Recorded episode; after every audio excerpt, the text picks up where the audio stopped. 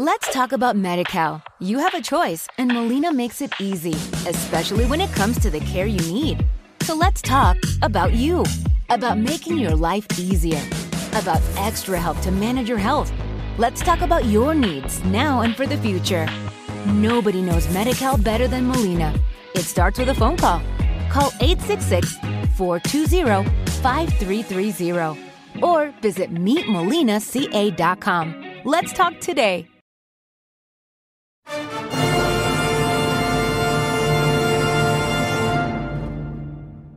Bienvenidos y bienvenidas a Más allá de la ópera, un podcast que va más allá de la música y de los argumentos de la ópera.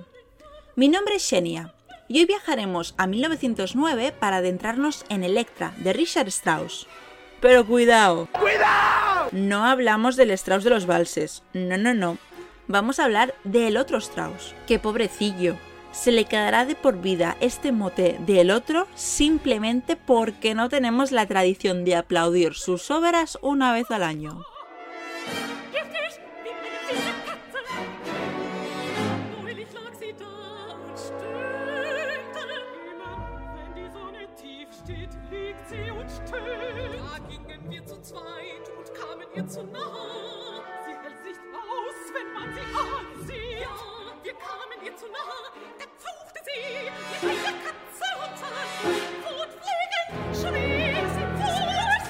Antes de empezar con una ópera que trata de venganza, venganza y más venganza, conozcamos más a fondo a Richard Strauss, quien nació el 11 de junio de 1864 en München y que falleció el 8 de septiembre de 1949 en un pueblecito de Baviera. Este compositor viene de una familia de músicos, ya que su padre era Franz Strauss, conocido por su virtuosismo con la trompa y que llegó incluso a formar parte de la orquesta de la ópera de la corte de München. Franz enseña a su hijo Richard el amor por Mozart, Haydn, Beethoven, Mendelssohn, Schumann, pero también su odio por la música de Wagner. Lo que el padre no sabía, y que incluso suele pasar hoy en día, es que su hijo acabaría apreciando y admirando la música de Richard Wagner. El tiempo pasa, pero hay cosas que no cambian. Hijos adorando lo que los padres odian. ¿Quién lo iba a decir? Y ahora viene el marujeo salseo que sé que os gusta. Que sepáis que Franz Strauss coincidió con el mismísimo Wagner en el estreno de Parsifal en Bayreuth. Ya sabéis, la cuna wagneriana. Strauss padre como miembro de la orquesta y Wagner como director. Y por supuesto se llevaban a matar era a ver quién la tenía más grande, tal cual.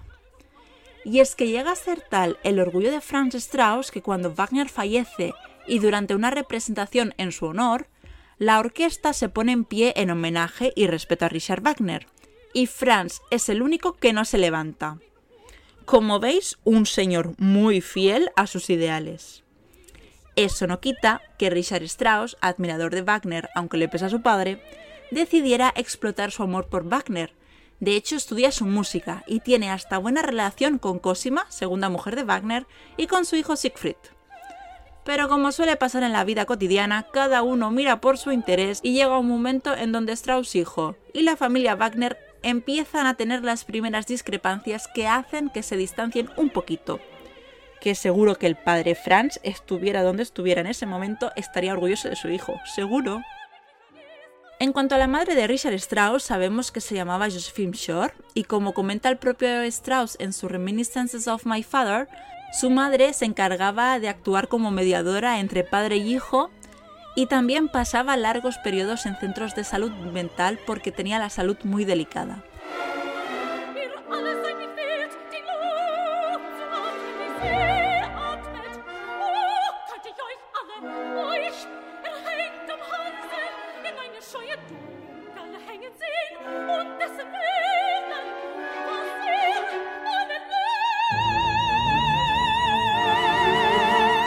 Richard Strauss se sentía muy orgulloso de ser alemán y tenía una profunda admiración por el arte y la cultura de su país.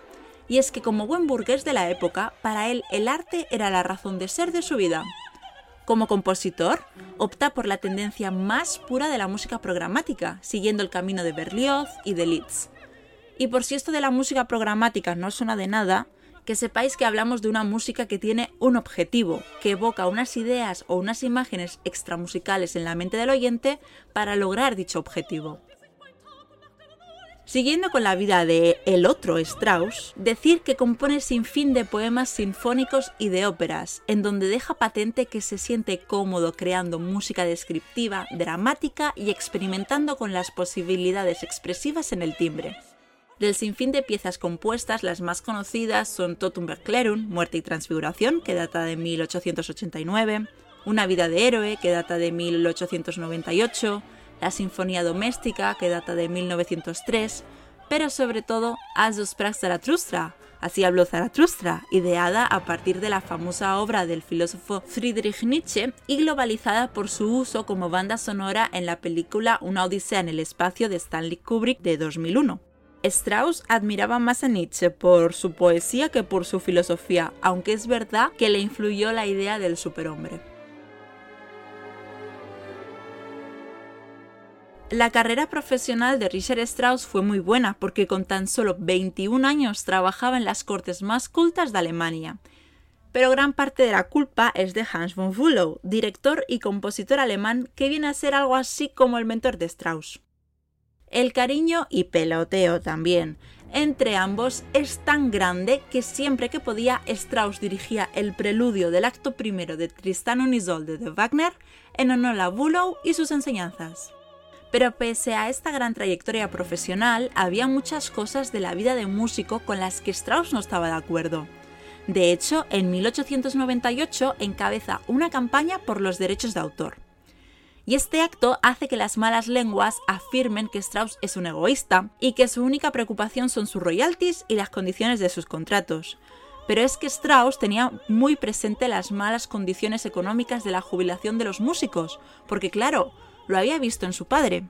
Y es por ello que decide luchar por este derecho, creando así la Asociación de Compositores, la GDT, en donde se consigue una mejora en las condiciones gracias a una ley de propiedad intelectual creada en 1903 y que cuenta con protección del contenido de las obras y del control de los permisos otorgados.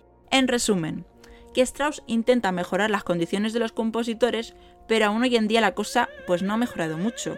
Así que necesitamos más Strauss para seguir mejorando las condiciones del músico y de la cultura.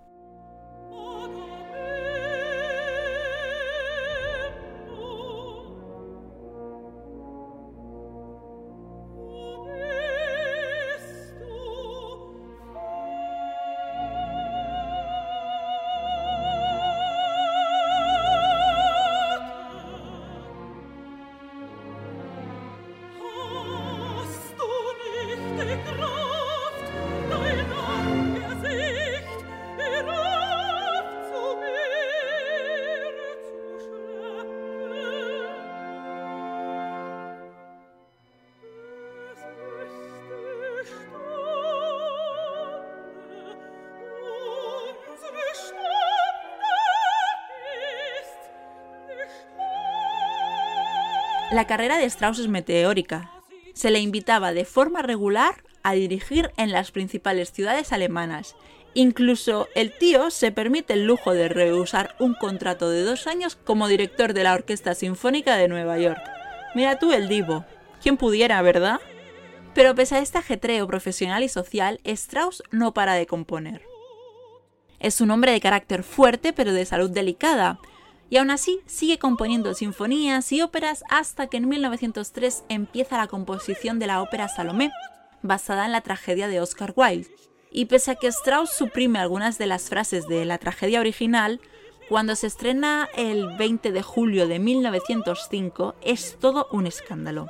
Su padre, Franz Strauss, comenta, Dios mío, qué música tan nerviosa, es como estar sentado encima de un hormigueo y este comentario fue una mimiez con el escándalo que se armó. Porque mira, la primera Salomé del estreno en 3D se declaró en huelga alegando que ella era una mujer decente. Hubo problemas de censura por razones religiosas y morales. Incluso años más tarde, en 1939, el propio Adolf Hitler, quien ya había estado en el estreno en Graz en 1906, prohíbe la obra. Pero como suele suceder con los escándalos, esto no hace más que se hable de la obra.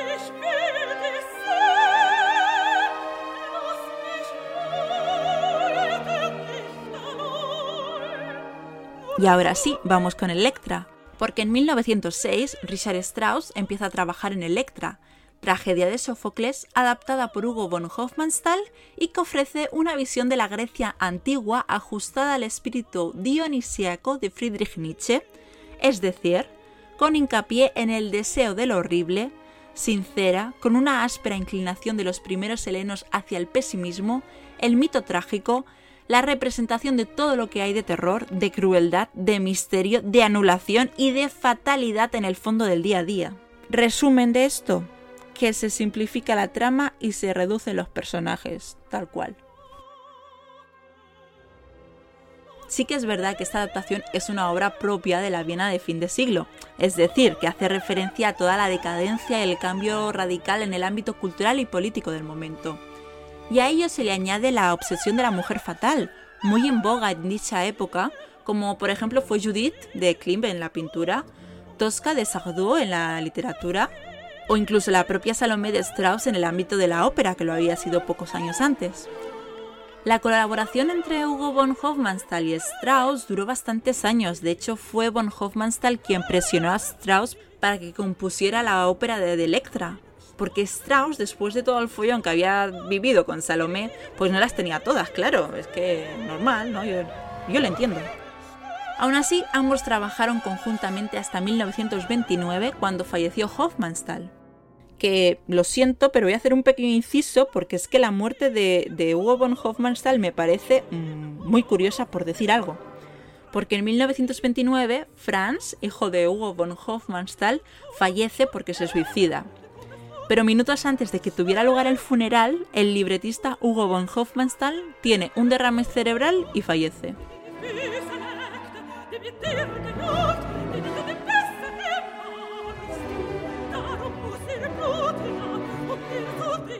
Como hemos visto hasta ahora, la vida de Strauss está llena de curiosidades, aunque aún faltan mm, muchas más, pero que ya veremos si las contamos o no. Pero ahora que tenemos una ligera idea de cómo era aquí el amigo Strauss y que conocemos sus experiencias vitales en el momento de componer esta Electra, vamos a detenernos a principios del siglo XX para adentrarnos en la ópera de hoy. ¿De qué trata Electra? La acción de esta ópera tiene lugar en el Palacio Real del antiguo Micenas y nos encontramos a Electra sola, que invoca a su padre Agamenón, que ha sido asesinado por su madre y el amante de esta, que se llama Egisto. Electra está desesperada, pide ayuda y promete vengar a su querido padre. Es más, que cuando lo haga, bailará sobre su tumba. Es por ello que Electra busca aliados, pero su hermana Crisotemis prefiere mantenerse al margen.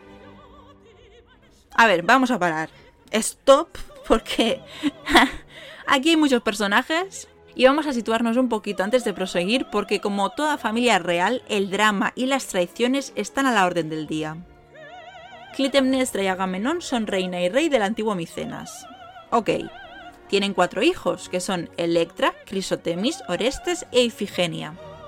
El rey Agamenón se va a la guerra de Troya y a su vuelta a casa regresa por un bosque y mata a un ciervo la que porque este ciervo forma parte de la diosa Artemisa, que es la diosa de la caza, los bosques y los animales, así como protectora de la virginidad. Y claro, Artemisa se enfada y le pide un sacrificio para que Agamenón pueda regresar a su casa. ¿Ya que no sabéis qué o quién sacrifica a Agamenón? Pues a su hija Ifigenia, como si no hubiera más cosas a sacrificar. Clitemnestra, que ya se veía escondidas con Egisto, cuando se entera de esto, bueno, pues normal, como cualquier madre, crea un plan junto a su amante para matar a Agamenón y así conseguir el poder. Y por eso Agamenón es asesinado y Electra busca venganza, que Electra, cuidado, no sabe el motivo por el que Clitemnestra ha matado a Agamenón. Y a esto hay que añadirle que la reina Clitemnestra, que tiene miedo de perder este nuevo estatus de poder, envía a su hijo Orestes lejos para que no pueda vengarse y así ya tomar el trono y el poder. ¿Os habéis tenido que hacer un esquema para situaros? Porque yo sí, o sea, y lo digo de verdad. Tengo una pizarrita con el esquema de quién es quién y qué hace cada uno el uno con otro y la interacción entre todos. Dicho esto, y sabiendo el drama trágico de esta familia, proseguimos con el argumento de esta ópera en donde Electra está fuera de sí, Lo único que quiere es vengar a su padre Agamenón. Tiene esta obsesión la chiquilla. Es que es su objetivo vital. La relación con su madre Clitemnestra es nefasta, claro está. Pero su madre tiene muchas pesadillas que no le dejan tener una vida normal, y está tan desesperada que incluso consulta a su hija Electra por si ella sabe qué significan estos sueños, ya que cree que su hija tiene magia. Electra, desquiciada, aprovecha la ocasión para inculcar mucho más miedo a su madre y le asegura que los sueños que tiene son premonitorios. Asimismo, Electra cree que su hermano Orestes vengará a su padre, pero justo llegan unos extranjeros que aseguran que Orestes ha muerto, Clitemnestra se alegra de la muerte de su hijo porque así se asegura que no la matarán y no conseguirán el poder. Pero realmente Orestes está vivo. Y cual tarea encomendada por los dioses, imparte justicia con sus propias manos para vengar la muerte de su padre, matando a su madre Clitemnestra y al amante de esta Egisto. Y en cuanto Electra es consciente de que finalmente se ha vengado a su padre Agamenón, ¡buah! Empieza una danza triunfal entra en éxtasis y cae muerta.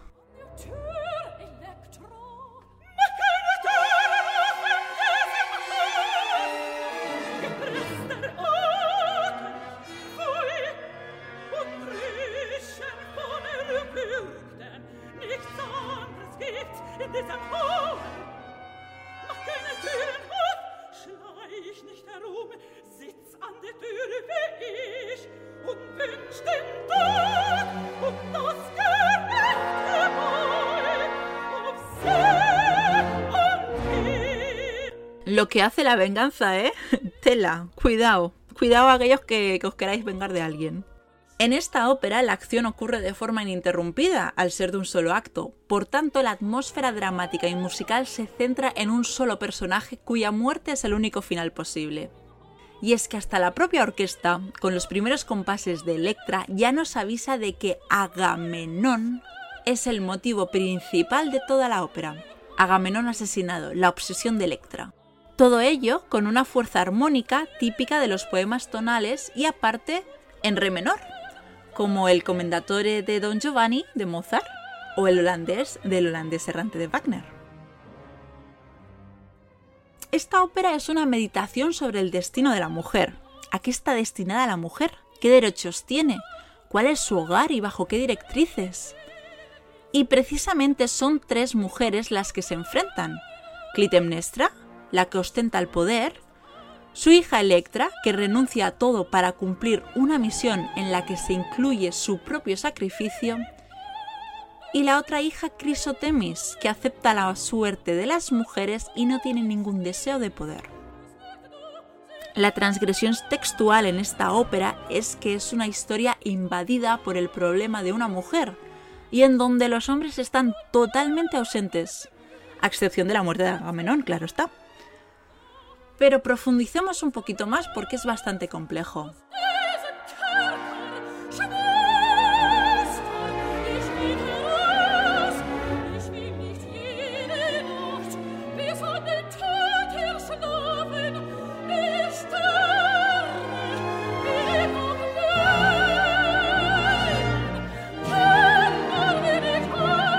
En esta adaptación vemos que el modelo ideal de equilibrio entre linaje, familia y hogar es una utopía. Lo que prima es el odio, la ambición, los celos, la inseguridad, que son las que rompen lo que los griegos consideraron el orden natural, un esquema cultural diseñado para que el ser humano organice su vida dentro de unos cánones y principios. Y que quede claro que esto es lo que se pensaba por entonces, hoy en día no es así y todas las opciones familiares son válidas y dignas. Pero en Electra encontramos un sistema patriarcal, es que claramente es así.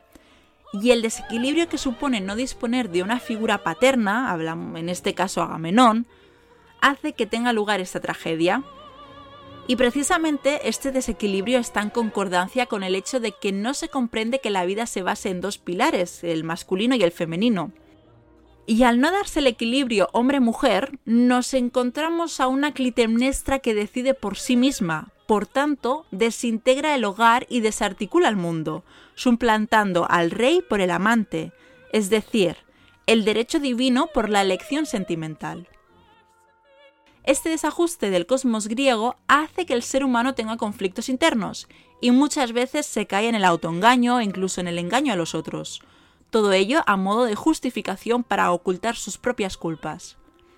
La mentira es una forma de esconder los temores que están en el inconsciente y que se pueden manifestar en forma de sueños, como le sucede a Clitemnestra, en presagios, como le sucede a Orestes, o en obsesiones, como le sucede a Electra.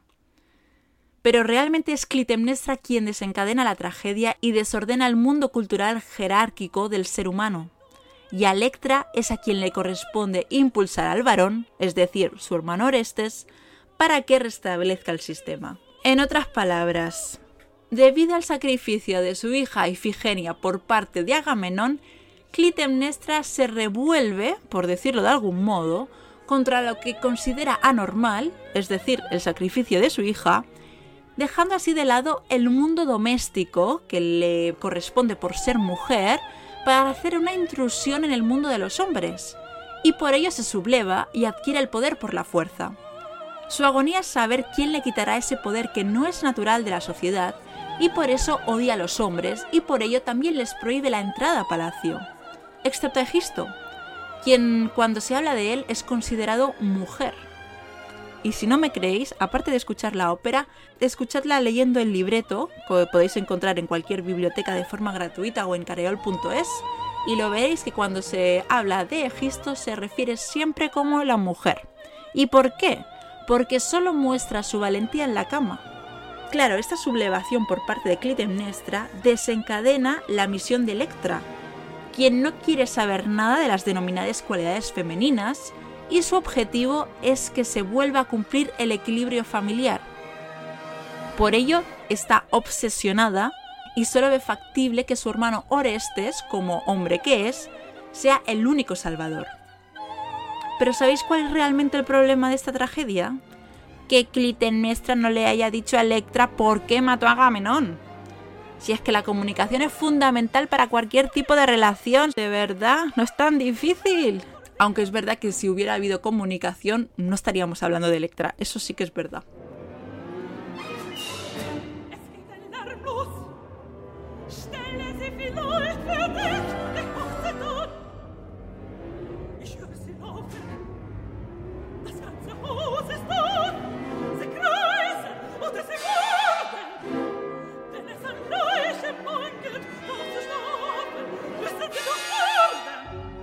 Información trasladada en el ámbito cultural y doméstico viene a ser la base del tratamiento de esta tragedia y cómo es trasladada a la sociedad del siglo XX según Hofmannsthal y Strauss. Pero es que además, y tal y como sucede en las primeras óperas de Strauss, los personajes femeninos son los protagonistas, que a la vez llevan implícita cierta carga erótica, tienen muchísimo carácter y, casualmente, hoy en día suelen agradar a los seguidores de la ópera. Las mujeres de las óperas de Strauss son francas con sus ideas y deseos, y se rumorea que esto es debido a la relación de Strauss con su esposa Pauline, a quien le costó decidirse si casarse o no, porque ella tenía muy claro que no quería ser una mujer florero. Ella quería seguir con su trayectoria profesional como cantante de ópera y no quería que el matrimonio le privara de su profesión. Además, y tal y como hemos podido comprobar con la correspondencia que se mantiene de la familia Strauss, Pauline no tenía miedo en dar su opinión de forma directa. Bravo por ella.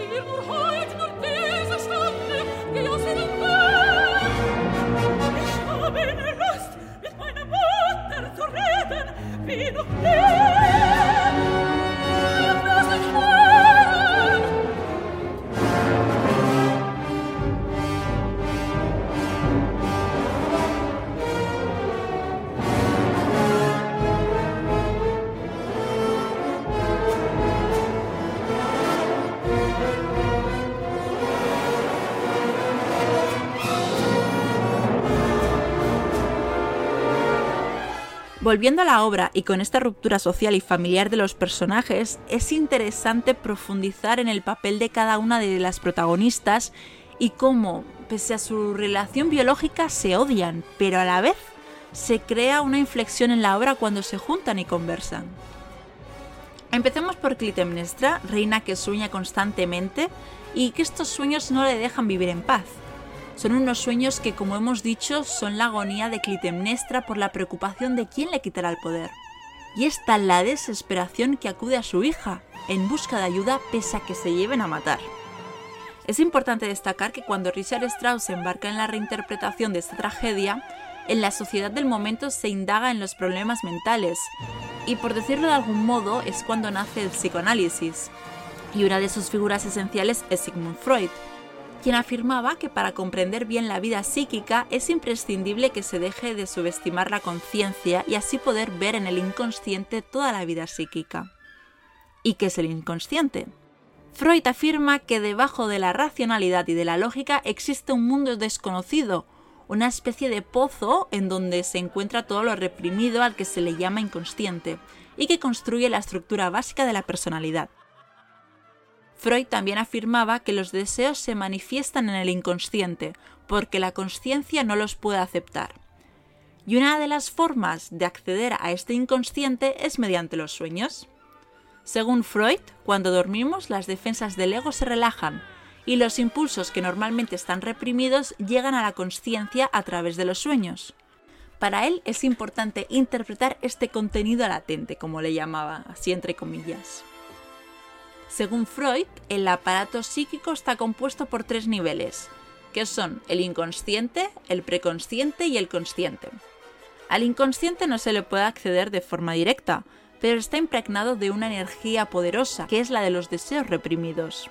Estos, a través del preconsciente, intentan llegar a la conciencia, pero como la conciencia actúa como censura, estos deseos se quedan deformados en el preconsciente y se vislumbran como síntomas patológicos, como puede ser la neurosis o la histeria. O bien en forma de sueños, porque lo que quieren es saltarse esta represión. Por tanto, en el inconsciente de Clitemnestra está clarísimo que al haber actuado del modo en que lo ha hecho, crea así un gran desajuste en su estructura social y familiar y su mente le avisa de las consecuencias que ello conlleva. En este caso, con sueños premonitorios, que como hemos dicho anteriormente, incluyen también el miedo a perder ese poder que ha tenido que imponer a la fuerza, sublevándose por una injusticia cometida por Agamenón.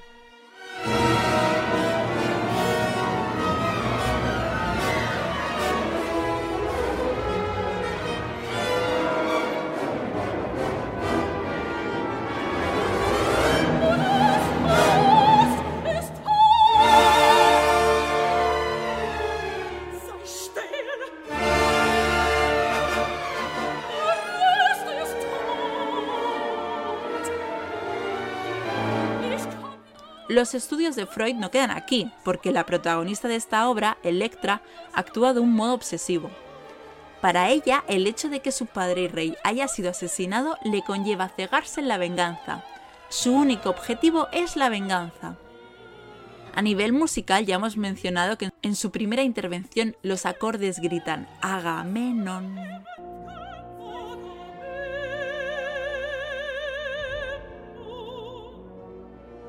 Y ella misma expone que cuando tenga lugar dicho acto, danzará alrededor de su tumba. Este es el gran motivo de la obra, el clímax, la famosa catarsis de las obras teatrales griegas. Y como hemos comentado, e insisto porque soy consciente que es mucha información y que precisa de su correspondiente digestión, Electra es una mujer que también escapa del mundo doméstico y de la condición femenina y lo que ello representa. Y esto, por tanto, es un desajuste según el ideal familiar griego.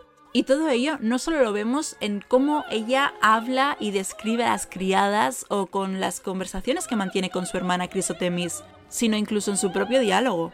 Porque Electra rechaza el denominado mundo de la mujer, degradando a las criadas, diciéndoles que hagan cosas de mujer como tener hijos, irse a la cama con sus maridos, preparar la comida.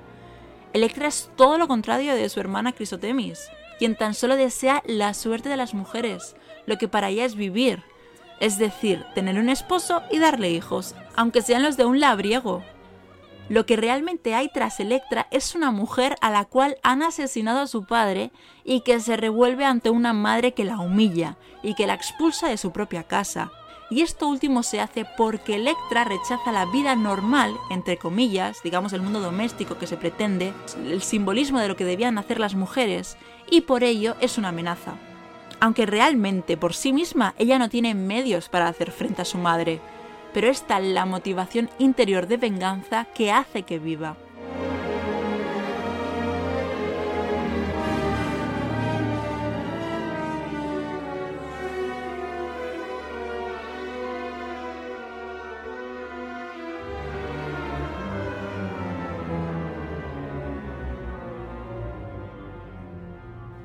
Y a raíz de este comentario del hecho de vivir, es importante destacar que durante el romanticismo, Johann Wolfgang von Goethe, Goethe para los amigos, habla de ese dualismo del héroe y del tánatos, de la vida y de la muerte.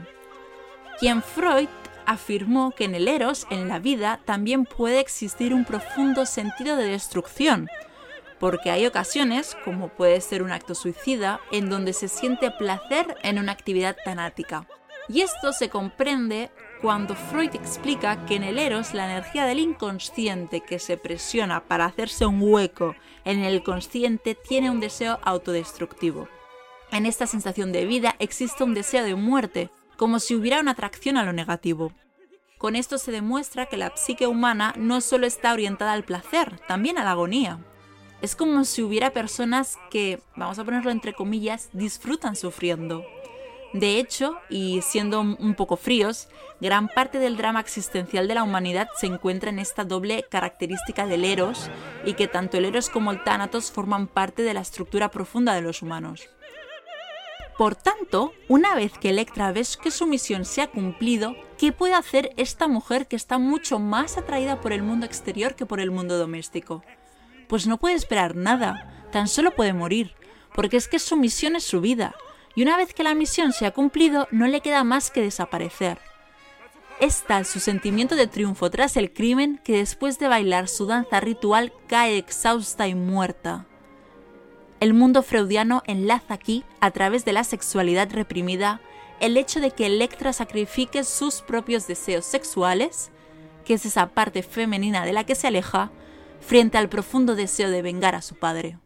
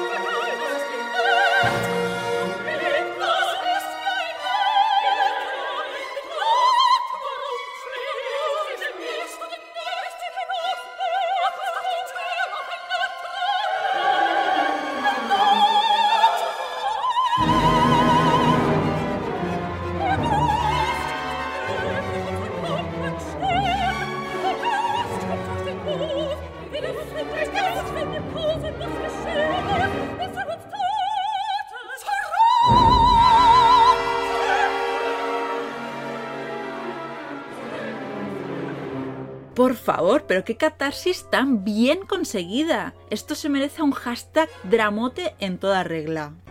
Como podéis ver, durante esta hora y tres cuartos no hay ni un solo momento de pausa, ni una sola respiración, es pura tensión. Y la culpa de ello la tiene el texto y la complejidad de sus personajes. Pero no nos olvidemos de la música, claro, porque tan solo escuchando la ópera vemos que las disonancias están en absolutamente todos los lados. Además, no sé si os habéis dado cuenta, pero las protagonistas cantan en una misma tesitura, con unos agudos que dominan la orquesta y también con bastantes graves. ¿Y sabéis a qué recuerda esto? A esa voz soprano dramática típica de Wagner. Y como buen amante de la música de Wagner, que fue Richard Strauss, en esta ópera también tenemos un leitmotiv, un personaje que no vemos físicamente, pero que está presente durante toda la obra. Por supuesto, él es Agamenón, que aparece siempre, siempre, siempre junto a Electra. Eso sí, si ya os he dicho que el estreno de Salomé fue un escándalo, con Electra ni os lo podéis imaginar. No solo por la historieta en sí, también por lo revolucionario de la música. Electra se estrena el 25 de enero de 1909 en la Ópera de Dresde y produjo sentimientos de horror, acuñando expresiones como bárbara disonancia y culmen de la fealdad. Mm, me parece exagerado, que vale que en aquel momento esto fue muy novedoso, fue muy rompedor, pero culmen de la fealdad, por favor, ¿qué, clase de adjetivo es este? En fin, debido a estas críticas, Strauss no soportó la presión, o sea, Strauss hoy en día no sería buen influencer por esto de las críticas, así que decidió seguir su andadura compositiva alejándose de la evolución musical herencia de Richard Wagner, que nos muestra aquí en Electra, para adentrarse en unos caminos más a menos al oído, por decirlo de algún modo, sobre todo influenciados por la música de Mozart. Así que permitidme que os diga que Richard Strauss fue un auténtico cobarde, no te lo perdonaré jamás, Strauss.